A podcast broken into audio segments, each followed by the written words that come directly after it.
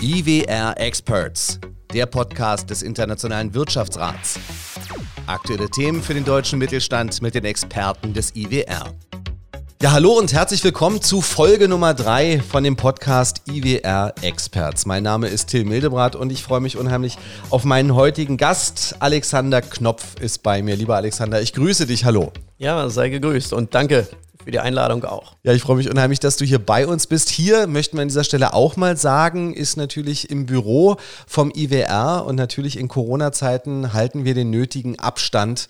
Das ist doch ganz äh, selbstverständlich. Das müssen wir an diesen Stellen natürlich immer auch noch mal sagen. Lieber Alexander, ich glaube, die Mitglieder des IWR kennen dich gut, denn du bist im Vorstand vom IWR mit dabei. Das heißt, da bist du eigentlich bekannt wie ein bunter Hund, kann man sagen. Ja, Gehen wir mal davon aus. Gehen wir davon aus. Aber du gehörst natürlich auch zu den IWR-Experten, deswegen bist du hier und ich freue mich sehr. Ähm, heute geht es vor allen Dingen ums Thema Finanzen. Ich glaube, für uns alle ein ganz, ganz wichtiges Thema.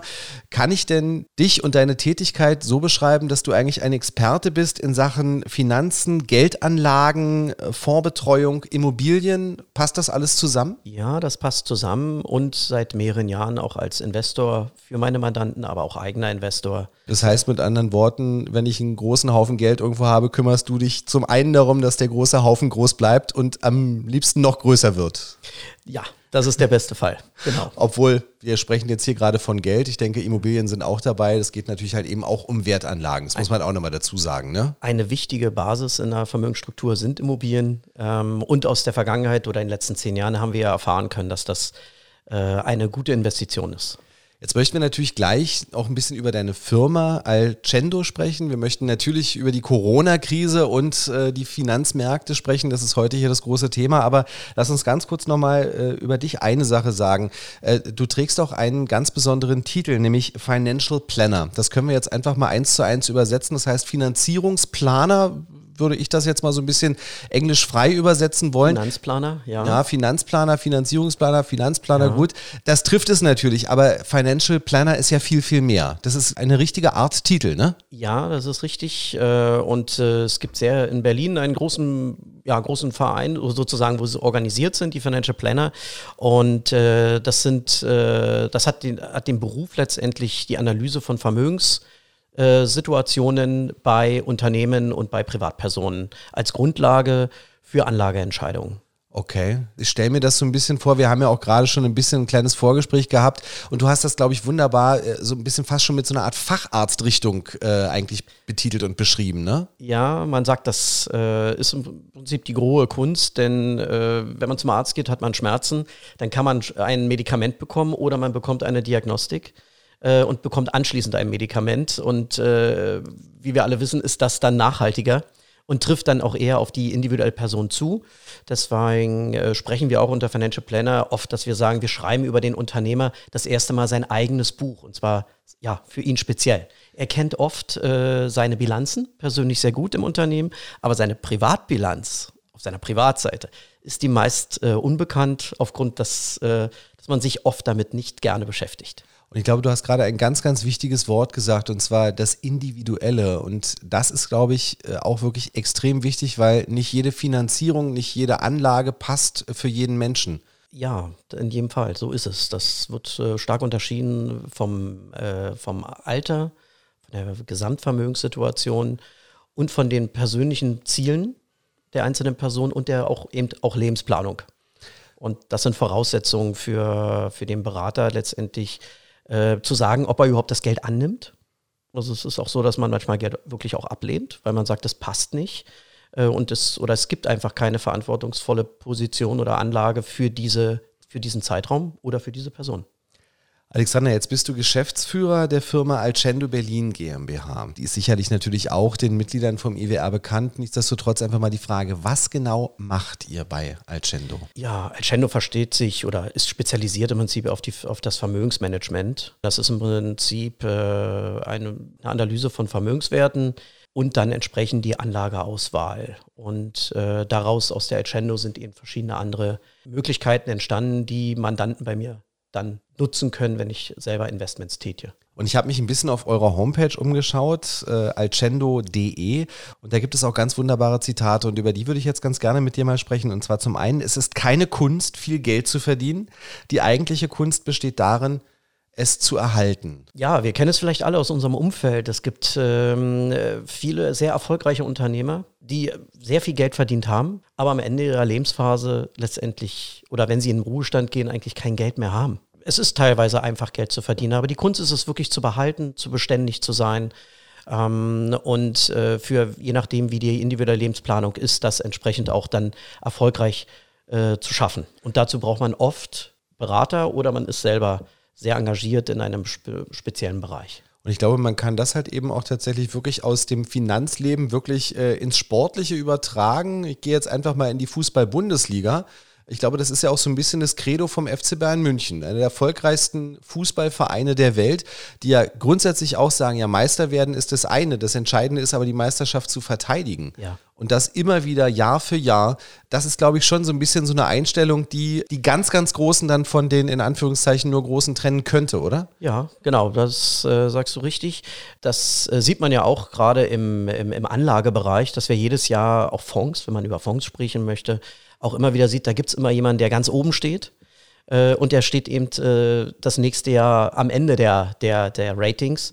Und äh, deshalb, es geht um die Beständigkeit. Und das heißt nicht immer, dass man die Nummer eins ist, sondern dass man sich im vorderen Bereich aufhält und da aber konstant bleibt. Dann hat man nachhaltig den größten Erfolg. Und trotzdem kann man natürlich Erfolge feiern, aber immer sollte man dann im Hinterkopf haben, wie schaffe ich es, diesen Erfolg zu wiederholen, die Beständigkeit reinzukriegen. Ich glaube, das ist etwas, was wir jetzt hier mitnehmen können und ist ja schon fast ein bisschen philosophisch, was wir hier gerade machen. Ja, das ist, das ist auch die große Verantwortung und das kann, das äh, ungefragt, das ist auch eine Last. Man muss es, dass man das auch hält und eine hohe Disziplin.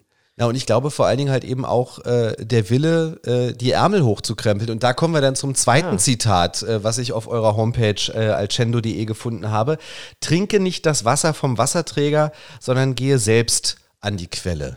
Wie interpretierst du dieses Sprichwort? Ich habe es auf die Anlagen bezogen, also gerade auf Investmentfonds oder Beteiligungen oder was es alles gibt in dieser Welt. Ich bin seit 25 Jahren in diesem Markt tätig, habe viel gesehen, was kommt und geht das ist eigentlich ein Zitat, das ist, dass man sagt, und das habe ich selber jetzt auch umgesetzt seit vielen Jahren, dass ich mich nicht auf Dritte verlasse, wenn es um Geld geht und um Anlagen, äh, sondern dass ich schaue, dass ich es selber mache, selber verstehe und selber das Risiko begrenzen kann oder bewerten kann und äh, auch selber die Verantwortung tragen kann.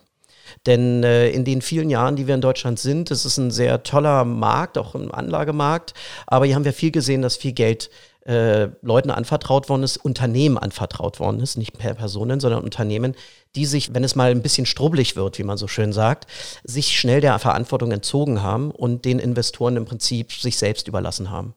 Und ähm, ich schreibe seit dem Jahr 2004 selber Finanzpläne äh, für Unternehmen auch. Und äh, habe mir dann irgendwann gesagt, also Excel-Tabellen kann ich, Geschäftsmodelle kann man alle rechnen und äh, man muss ein eigenes, eigene Nase haben und eigenes Gespür und dann schaue ich doch selber, macht das Sinn oder macht das keinen Sinn?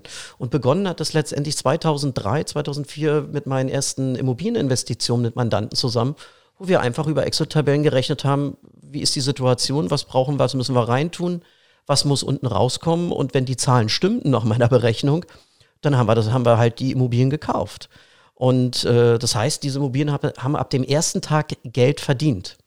Nach Kosten. Jetzt hast du aber auch noch was anderes gemacht. Und zwar, du bist tatsächlich mal ganz, ganz tief in die Vergangenheit gegangen, hast Wirtschaftswissenschaftler damit beauftragt, mal rauszufinden, wie zum Beispiel alte Familien wie die Fugger, jetzt mal als Beispiel, wie die es eigentlich geschafft haben, über Generationen das Geld zu halten. Ja. Weil das ist ja letztendlich auch eigentlich eine unheimliche Leistung. Wir nehmen jetzt mal die Fugger, die ja wirklich über Generationen eigentlich das Vermögen erhalten haben, was ja eine unglaubliche Leistung gewesen ist. Hast du denn da äh, Erkenntnisse aus der Vergangenheit mit jetzt in die Gegenwart ziehen können? Ja, und äh, das sind auch Erkenntnisse, die ich äh, heute auch sehr gut einsetzen kann.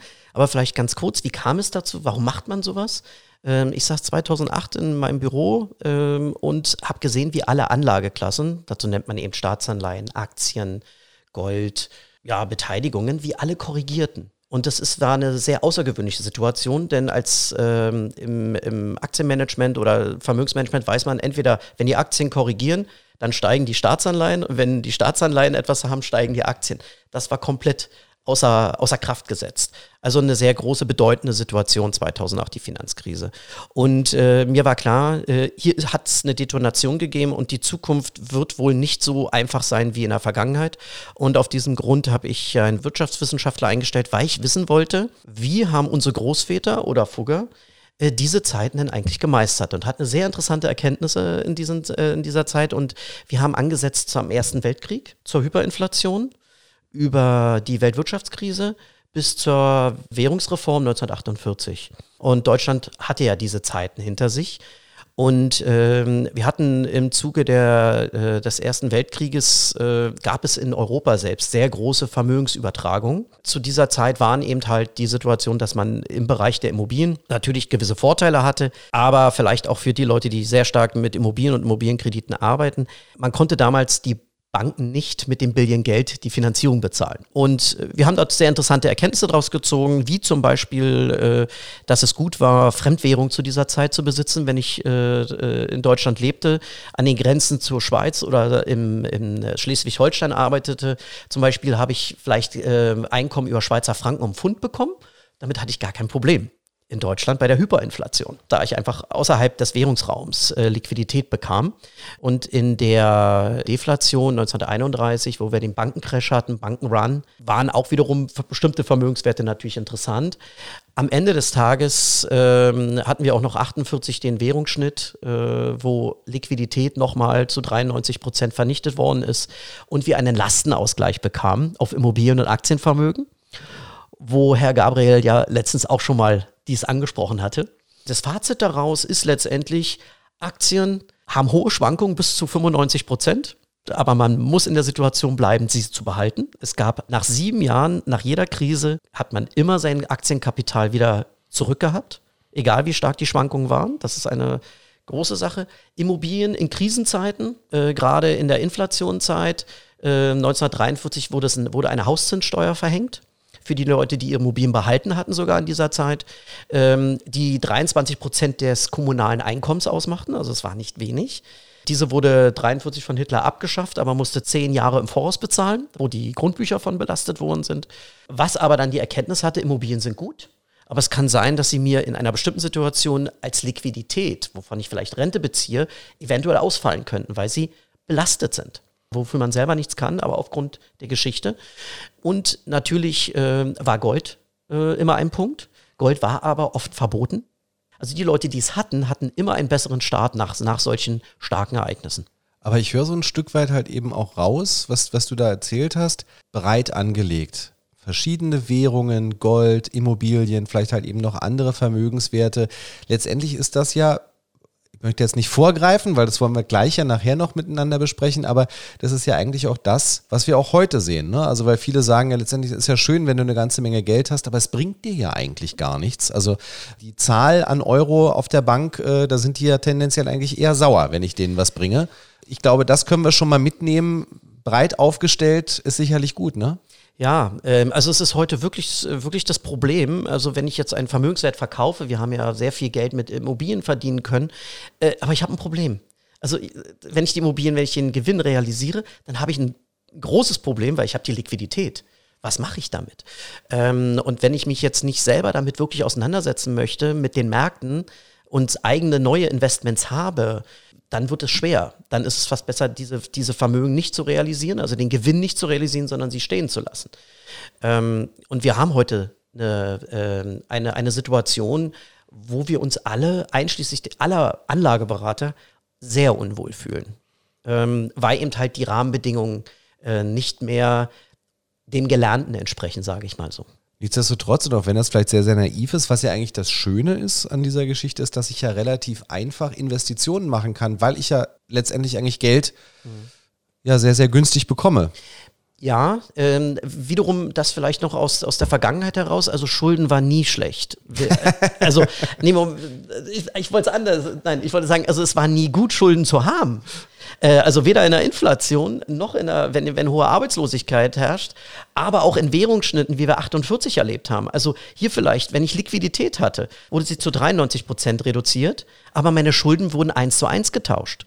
Also Schulden wurden nie erlassen das, was viele momentan denken, ich verschulde mich groß, muss nicht unbedingt das aufgehen, dass er sagt, gut, ach, wenn wir eine Inflation oder eine Währungsreform vielleicht bekommen, aus welchen Gründen auch immer, dass ich da besser wegkomme. Das Problem ist, ich bin immer Schuldner. Und dieser Schuldner, das kann in bestimmten Situationen, wenn es persönlich vielleicht das Unternehmen nicht mehr gut läuft oder ich vielleicht eine, eine Arbeitslosigkeit hineinschritte oder mich neu orientieren muss, kann das eine große Last werden. Und das kann gefährlich werden für bestehende geschaffene Vermögenswerte. Das definitiv. Ich wollte auch gerade nicht sagen, Leute, Leben auf Pump ist toll. So war es so war's selbstverständlich von mir nicht gemeint.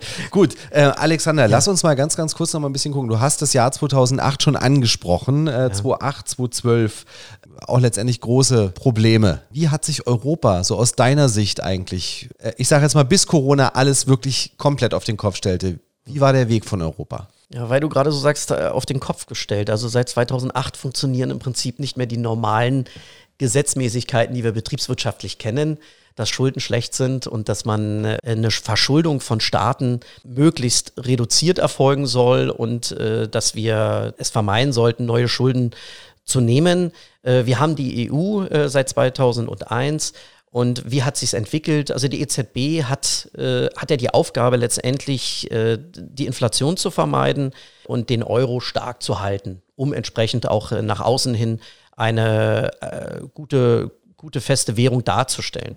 Was ist passiert? Die EZB ähm, finanziert ja oder hat Geld gedruckt äh, bis zum Jahr 2000 in Höhe von circa einer Billion und dann entsprechend damit Staatsanleihen aufgekauft haben und andere Investments gemacht.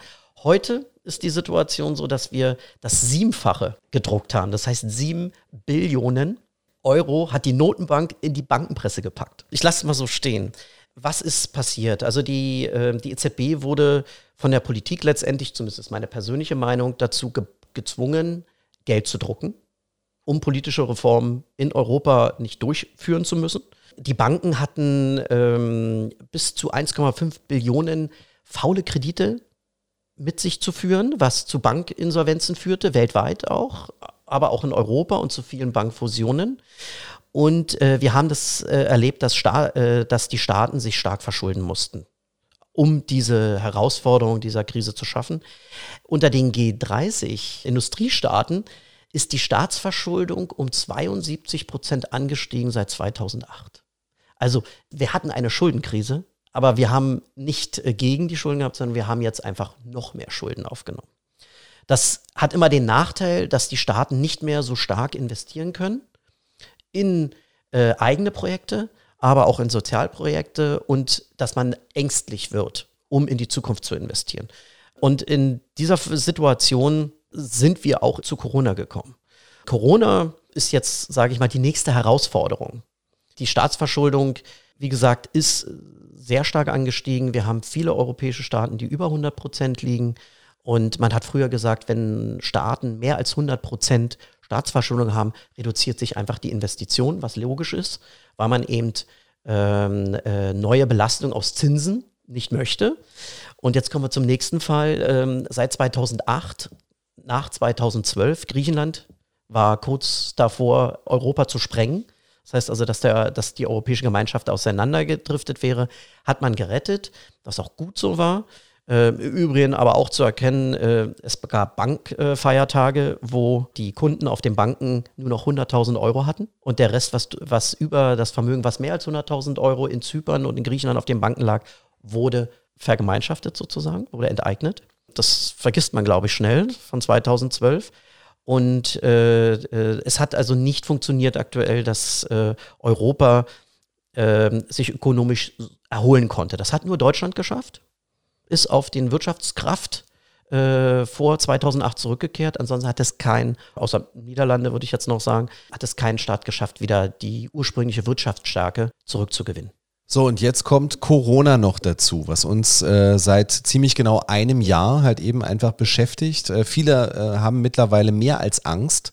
Wie siehst du denn das jetzt mal? Unabhängig davon, dass natürlich viele Betreiber von Restaurants natürlich ganz, ganz berechtigt extreme äh, Zukunftssorgen haben. Wie siehst du denn das jetzt mal volkswirtschaftlich? Sind wir tatsächlich auf dem Wege dahin, dass, äh, dass wir uns richtig große Sorgen machen müssen? Also es gibt eine gute Information erstmal, was die Staatsverschuldung betrifft, wo ich gleich aber auch nochmal darauf zurückkomme, dass wir einen Negativzins haben. Schulden machen auf Pump und ich, äh, und, und ich bekomme noch Geld, das, das passt nicht zusammen. Das äh, hilft uns aber momentan sehr stark, in, auch zu Corona-Zeiten, denn äh, wir waren ja im Negativzins schon vor Corona. Jetzt konnte die EZB für die Rettung des europäischen Standortes, würde ich mal so sagen, wurden 1,85 Billionen Kapital bereitgestellt, was wiederum die Druckerpressen produzieren. Das sind dann diese sieben Billionen, von denen ich gesprochen habe, was ca. 64 Prozent des gesamten Bruttoinlandsproduktes ausmacht. Also was Europa gesamt produziert, sind 64 Prozent, hat die EZB im Prinzip Geld gedruckt im Verhältnis pro Jahr. Also das ist eine gigantische Summe. Vielleicht zum Vergleich zu Amerika sind 34, was wirklich Geld gedruckt wurde von der, von der äh, Zentralbank. Aber, aber kann denn sowas tatsächlich gut gehen? Das vermag ich nicht zu sagen, weil es ist ein großes Experiment.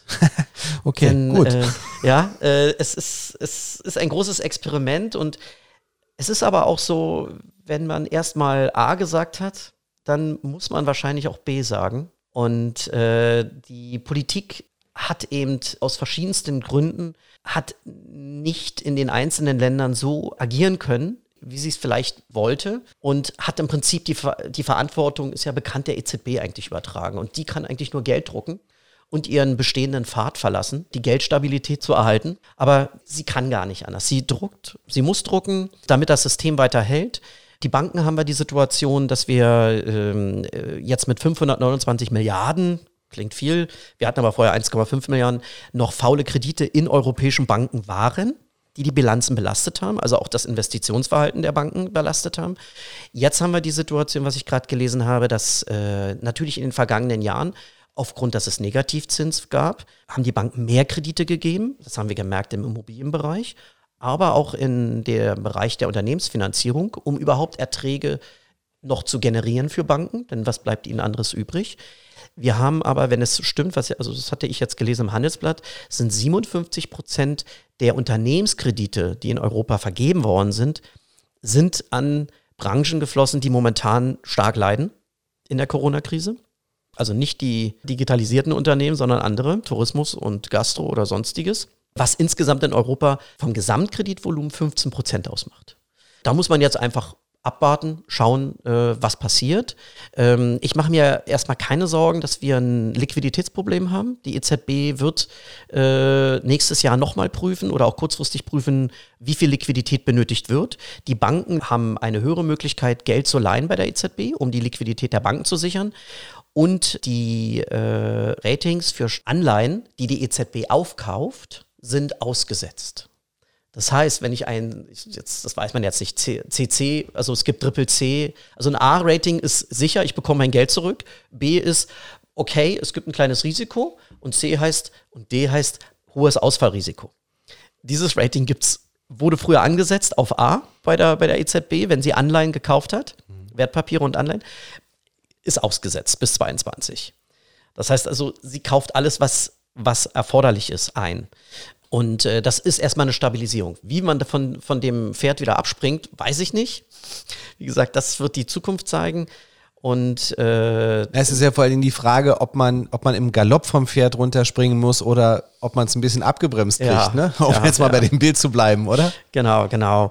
Ähm, und für uns, also jetzt, äh, äh das sind eben alles Unbekannte, äh, die wir auch in unserer Branche nicht vorhersagen können. Ähm, aber äh, äh, sage ich mal so, wir denken erstmal positiv. Und das heißt, äh, was, dass man einfach schaut, okay, was ist in seinem Umfeld und man muss sehen, wie man das macht, was man anfassen kann, sage ich mal so, was nicht auf Pump oder, oder, oder fiktiv existiert, sich äh, ja, darauf fokussiert zu erwerben oder zu bestehen oder es im Bestand zu behalten. Jetzt hast du vorhin gerade äh, Deutschland sehr lobend erwähnt, äh, nach den letzten Finanzkrisen 2008, 2012. Äh, hast gesagt, wir haben es eigentlich relativ gut dann irgendwann wieder hingekriegt. Jetzt haben wir auch gerade so ein bisschen deine Einschätzung zu Europa in Corona-Zeiten gehört. Lass uns doch mal vielleicht auch hier nochmal ein bisschen, natürlich auch nochmal nach Deutschland gucken. Klar, letztendlich, wir hängen in der EU ja mit drin ist ja schön, wenn wir es zum Beispiel schaffen sollten, wenn es alle anderen nicht packen, glaube ich, dann äh, wird es irgendwann, äh, wird die Keule auch kommen. Aber nichtsdestotrotz, wie siehst du denn gerade die deutsche Finanzpolitik und das, was halt hier passiert ist im letzten Jahr? Wie schätzt du das ein? Da muss ich vorweg sagen, das ist also eine, eine da gibt es natürlich ganz viele Meinungen dazu. Und ich habe auch eine. Und äh, für mich ist es so, ich habe die ganze Zeit darüber gesprochen, dass Schulden jetzt nicht vorteilhaft sind. Und äh, ich habe lange auch äh, die Politik, äh, die Deutschland betrieben hat, dass wir Schulden abbauen, dass wir Schulden ähm, minimieren, Staatsschulden in diesem Bereich, ähm, befürwortet. Ähm, ich bin aber seit einige, seit drei Jahren stehe ich aber ganz auf der anderen Seite. Da ich gesehen habe, dass, dass in der EU alle Länder eher Schulden, jetzt übertrieben, ja, äh, aber ganz stark unsere Wirtschafts, äh, die, die wirtschaftsstärksten Länder wie Frankreich, Italien und Spanien einfach jedes Jahr mehr Staatsschulden haben, also mehr investieren. Ich sehe, dass wir in Deutschland äh, schon viel auch von meinen Vorrednern letztendlich schon gesagt, dass wir ein Problem mit Digitalisierung haben, digitale Infrastrukturen. Ein großes Problem, was Bildung und Forschung betrifft, ähm, was mich sehr berührt, muss ich ganz ehrlich sagen. Da bin ich auch ein bisschen wütend, dass wir die letzten 15 Jahre hier nicht äh, äh, zu wenig gemacht haben äh, in Deutschland. Und, ähm, und ich heute die Position vertrete, dass wir, wenn die anderen EU-Staaten es nicht schaffen, ihre Grenzen oder ihre, ihre Neuverschuldung einzustellen, sondern eher auf Neuverschuldung aufbauen, ihre Politik, auch die sie gegenüber dem Volk vertreten, indem sie dort auch Geschenke verteilen, dann, wir sind eine Gemeinschaft, dann müssen wir hier nicht mehr den ersten Rang belegen, sondern wir werden auf Dauer wirtschaftlich hinten liegen, weil wir notwendige Investitionen nicht tätigen, weil wir der Meinung sind, wir müssten wenig Schulden machen. Aber wir haben, glaube ich, momentan den Pfad verlassen, dass Investitionen in die Wirtschaft, in die Infrastruktur nachhaltig auch Gewinne bringen, worüber wir, wir auch wieder Schulden tilgen können und auch äh, eine, eine, eine gleichwertige Zukunft anderen Nationen darstellen können. Denn wir haben heute ja noch nicht über China oder Amerika gesprochen, wo sie heute wirtschaftlich stehen im Verhältnis äh, zu Deutschland, aber auch Europa. Dann lass uns doch da mal den Blickwinkel einfach einmal jetzt um 180 Grad drehen. Was rätst du denn heute in der Corona-Zeit den Unternehmen? Ja, mal kurz durchatmen. ähm, ja, nun müssen wir bei den Unternehmen natürlich äh, hier unterscheiden, ähm, wo diese Unternehmen ihren, ihr Geschäftsfeld haben, wo sie ihre äh, Absatzmärkte haben. Und ähm, wir wissen ja, dass wir einen sehr guten Mittelstand haben, der schon oft global aufgestellt ist. Das ist sehr unterschiedlich. Wenn wir jetzt über einen Handwerker sprechen, der sehr erfolgreich ist in Deutschland, hat eine andere Situation wie ein Mittelstand, der jetzt global schon agiert. Und äh, daher kann man das jetzt nicht pauschalisieren. Hier muss man groß mal ausholen, das weiß aber, denke ich, die Unternehmer erkennen das. Wir haben eine Demografie. Europäisch gesagt sind wir zwischen Asien, Amerika und Lateinamerika ist Europa letztendlich ein, völlig, ein bisschen uninteressant, sage ich mal so. Äh, weil im Prinzip wir haben eine alternde Gesellschaft, wir haben zu wenig junge Leute, alte Menschen konsumieren nicht mehr, junge Menschen eher, wenn sie auch das Geld dazu haben, sodass man sich hier orientieren muss, wo denn eigentlich meine Geschäftsfelder sind. Ich bin je nach Geschäftsfeld und nach Währung, wo ich vorhin mal kurz drüber gesprochen habe, weil wir einfach nicht wissen, wohin die Reise geht. Wir haben alle ein sehr ungutes Gefühl die Zukunft, was Forschungsinvestitionen in Europa, generell in Europa anhört, ist, ist sehr schwach gegenüber Amerika und China. Und äh, ich muss schauen, wo sind meine, wo sind im Prinzip die Märkte. Und äh, die sind sicherlich in Zukunft in Asien, in Amerika und in Lateinamerika. Und ähm, ich empfehle eigentlich äh, Unternehmern, noch mehr zu reisen, wenn es wieder geht. Denn deutsche Unternehmer, weiß jeder, sind im Ausland sehr werden sehr hoch gewertschätzt, also haben eine hohe Wertschätzung. Es ist leicht, mit Leuten äh, ins Gespräch zu kommen, wenn es um Geschäfte geht. Und es hat den großen Vorteil, wenn ich eine Niederlassung aufbaue oder au erweitere, dass ich Liquidität außerhalb des Euroraumes habe. Denn die, der Vorteil für in unserer Zeit ist es, äh, im Einkauf liegt der Gewinn.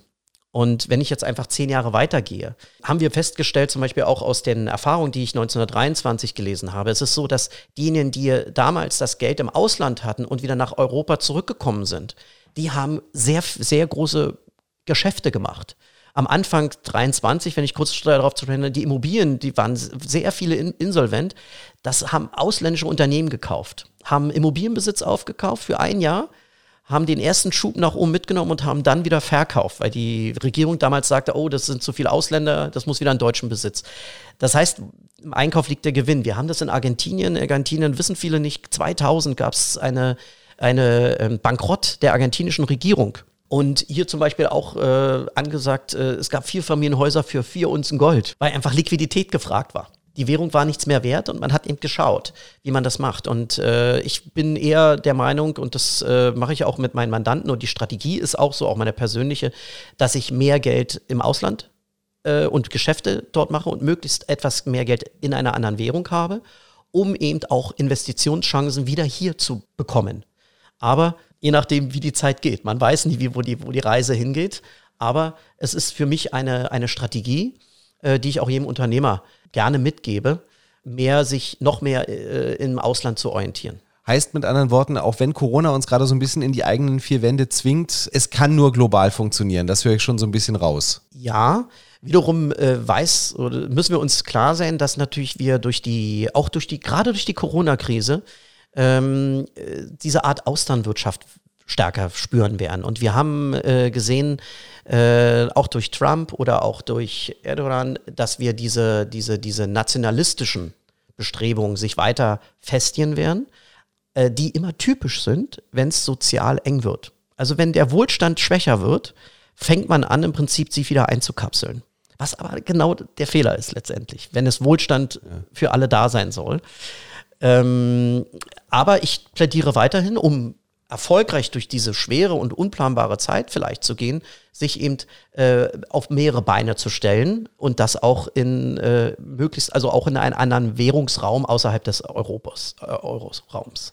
Alexander, lass uns noch mal zum Schluss noch mal ein Bild vom Anfang noch mal nehmen. Wir haben vorhin gesagt, du bist dafür da, dass äh, ein großer Haufen Geld groß bleibt oder am besten sogar größer wird.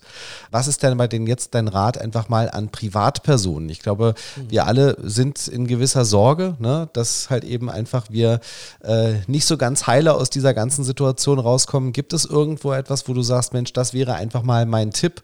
Wenn ihr ein bisschen äh, Geld habt, investiert hier rein oder bleibt ganz ruhig oder kauft Gold oder was wäre so dein, dein ja. Tipp? Also äh, zuerst muss man ja feststellen, dass äh, wir Deutschen generell uns äh, zu wenig mit, mit Geld beschäftigt haben. Ähm, und das spiegelte letztendlich auch die Sparraten wieder, äh, dass über die Hälfte des, äh, des Vermögens in Liquidität auf Banken liegt. Und das hat eben den Grund, dass äh, 80 Prozent letztendlich kein Verständnis oder Gefühl für Wirtschaft, für Aktien oder für Geschäfte hat. Wird ja auch sehr negativ betitelt, das muss man ja auch sehen. Also ein Unternehmer ist ja mo momentan kein Lichtbild, sondern er ist ja immer jemand, oh, der beutet jemand anders aus. Das heißt, ist, wir sind sehr negativ betrachtet, was Geschäfte betrifft. Jemand, der mehr Liquidität als zwölf Monatsgehälter auf seinem Konto hält, der sollte in jedem Fall Investitionen tätigen. Äh, der Normalfall im Übrigen sind drei Monatsgehälter. Ja, und äh, dann kann man schon mal ein Festgeld machen für drei Jahre vielleicht oder ein Jahr, äh, um die zwölf voll zu haben.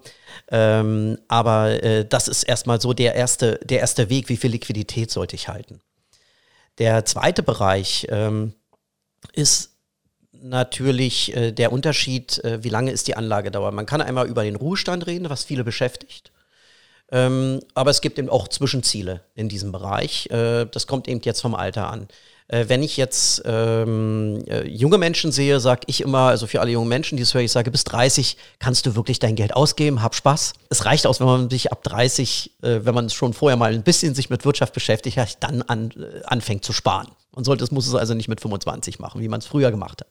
Äh, viele im Übrigen haben ja von uns noch, von unseren Eltern, äh, Lebensversicherungen in ihren Portfolios oder in ihrem Vermögen, die die Eltern für uns abgeschlossen haben, im guten, im guten Sinne. Ähm, hier ist aber vielleicht äh, nochmal darauf äh, hinzuweisen, ähm, dass diese Versicherungen kapitalgedeckt sind. Kapitalgedeckt heißt, die Versicherungen dürfen nur Staatsanleihen kaufen, beziehungsweise maximal 20 Prozent Aktienanteil.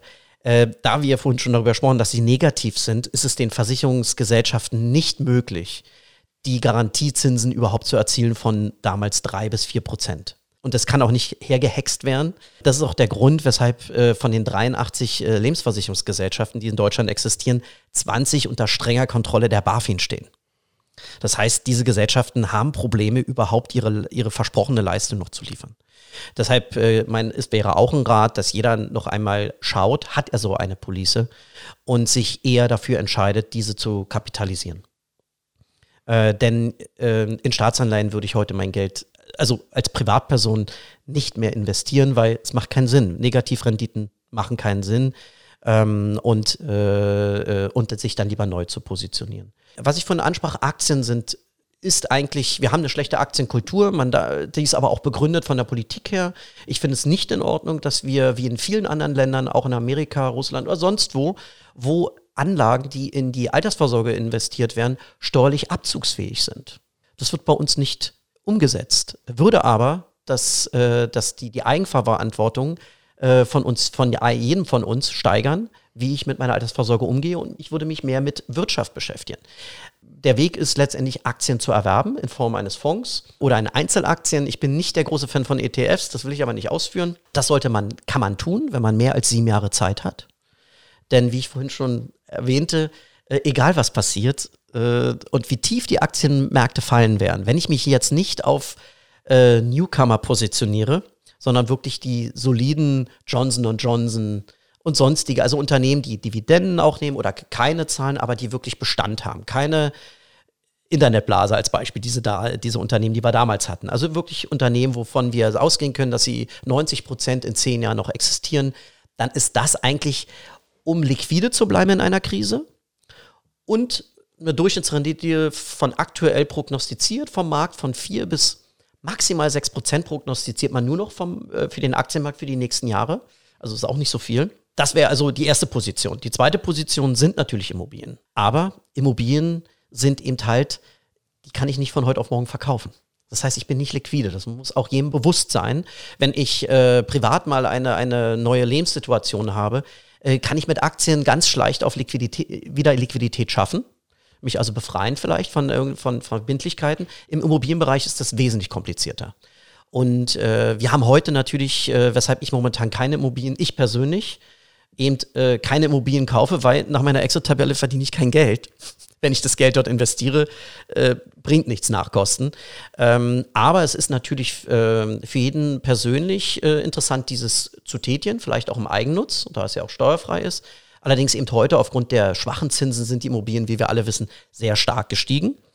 Ähm, diejenigen, die schon länger Immobilien oder Eigentum besitzen, empfehle ich, wenn sie ähm, Gelder auf den Konten haben, eher ihr Eigenheim abzulösen, auch wenn sie nur ein Prozent Zinsen dort zahlen. Denn auf dem Konto, auf dem, auf dem Girokonto, verlieren sie Kaufkraft.